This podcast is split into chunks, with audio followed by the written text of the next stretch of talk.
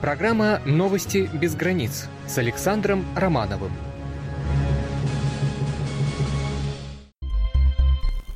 Добрый вечер, уважаемые радиослушатели. Радио «Энергия жизни» представляет вам сегодня, 2 февраля 2016 года, обозрение событий к текущему часу в России и за ее пределами – Сегодняшний наш выпуск на этот раз будет посвящен главным образом разнообразным событиям за рубежом.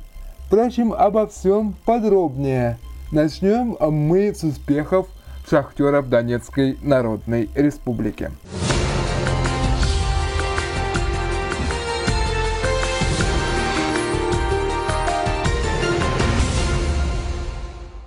По сообщению Донецкого агентства новостей, шахтеры ДНР в январе 2016 года подняли на гора более 900 тысяч тонн угля, тем самым выполнив плановую задачу почти на 100%. Об этом сообщили в пресс-службе Министерства угля и энергетики ДНР. По оперативным данным, в январе 2016 года угледобывающие предприятия Донецкой Народной Республики всех форм собственности – добыли 923 213 тонн угля, что составило 97,1% от плана. До его полного выполнения не хватило 27 787 тонн топлива. В том числе шахтами, подчиненными Министерству угля и энергетики ДНР, было добыто 472 тысячи 734 тонны угля. Госпредприятия, установленные задания первого месяца года, выполнили на 103%, дополнительно поднято 13 834 тонны твердого топлива, отметили в ведомстве. За 2015 год шахтеры ДНР добыли свыше 9 миллионов тонн угля, что составило 127,6% от годового плана. Также ранее в администрации главы ДНР заявили об увеличении объемов добычи угля в 2016 году наполовину.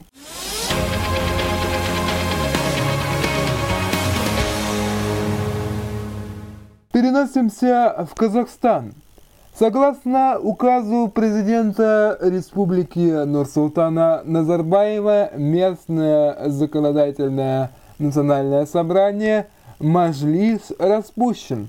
Однако это не связано с какими-либо чрезвычайными мерами, просто потому, что и по решению самих народных избранников они уже выполнили свою задачу в полном объеме, и пора бы Э, произвести э, кадровую э, ротацию методом всенародных выборов. Досрочные выборы, назначенные на 20 марта 2016 года вместе с переизбранием депутатов местных органов законодательной власти, так называемых маслихатов всех уровней.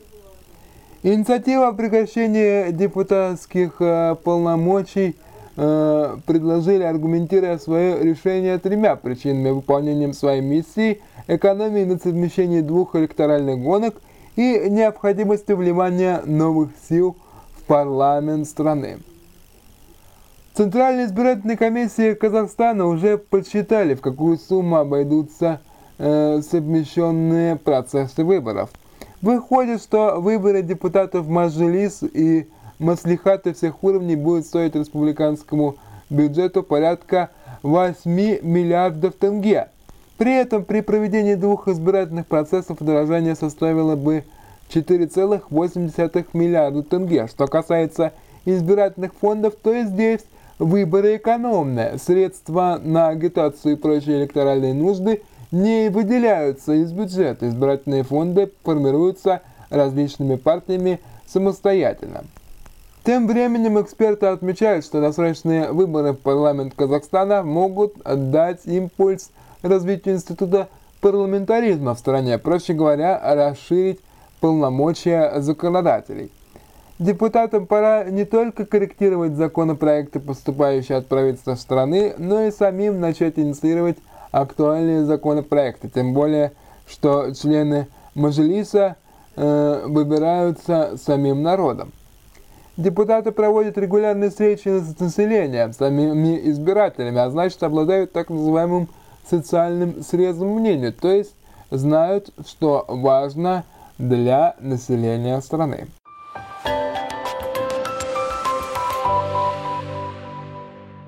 Переходим к новостям культуры. Выставка работ мексиканской художницы Фриды Кало открылась в Петербургском музее Фаберже, сообщает Интерфакс.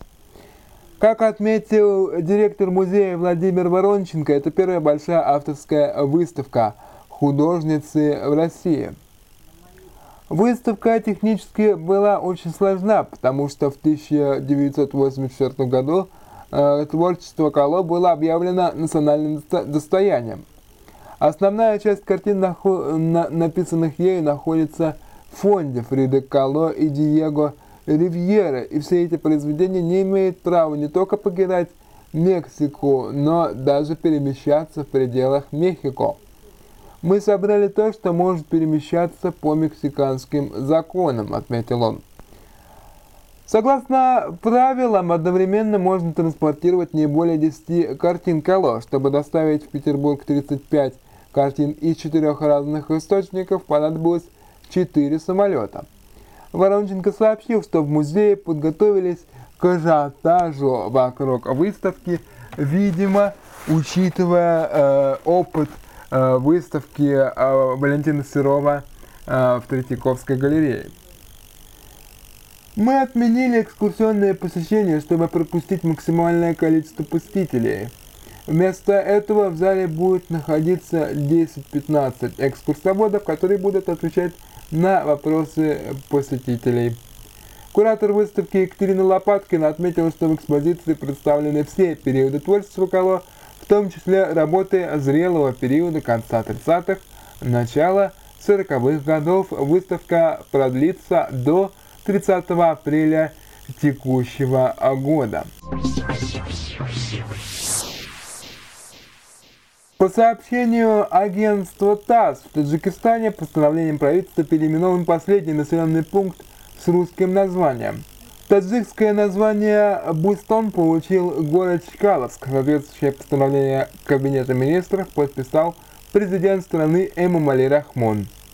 Целью переименования является пропаганда национальных ценностей, пробуждение исторической памяти молодого и подрастающего поколения о культуре предков – и современной государственности таджикского народа, отмечает в своем пафосном сообщении правительственное информационное агентство «Хавар». Чкаловск – крупный промышленный культурный центр в Сагдийской, бывшей Ленинабадской области Таджикистана. Город был основан в 1946 году как поселок при местном горно-химическом комбинате. С помощью урана, добытого и обогащенного здесь, был запущен первый атомный реактор и сделана первая советская атомная бомба. Во времена СССР Чкаловск был закрытым городом союзного подчинения. Здесь проживала техническая и научная интеллигенция. Новые наименования появились даже у горных вершин в Таджикистане. Так, в 2006 году горные пики Ленина и революции стали, соответственно, э, пиками имени Абу Али ибн Сино и Истеклол. В 1999 году пик коммунизма назвали в честь э, государственного деятеля Исмаила Сомони.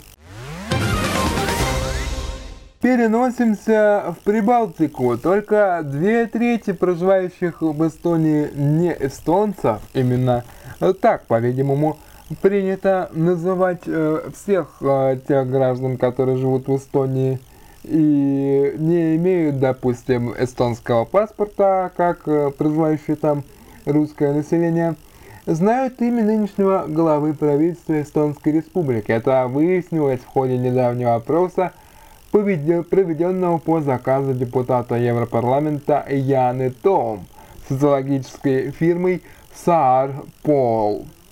Результатом исследования э, остались э, очень удивлены многие, в том числе э, те, кто готовил этот материал. По результатам э, исследования имя нынешнего премьер-министра Эстонии э, Тави Рываса смогли назвать лишь две трети опрошенных не эстонцев и 93% эстонцев, сообщает интернет-портал Гостелерадио Эстонии. Комментируя итоги исследования, Яна Том отметила, что, скорее всего, треть эстонцев не могут назвать имя эстонского премьера э, из-за того, что Ривас у них ни с чем не ассоциируется.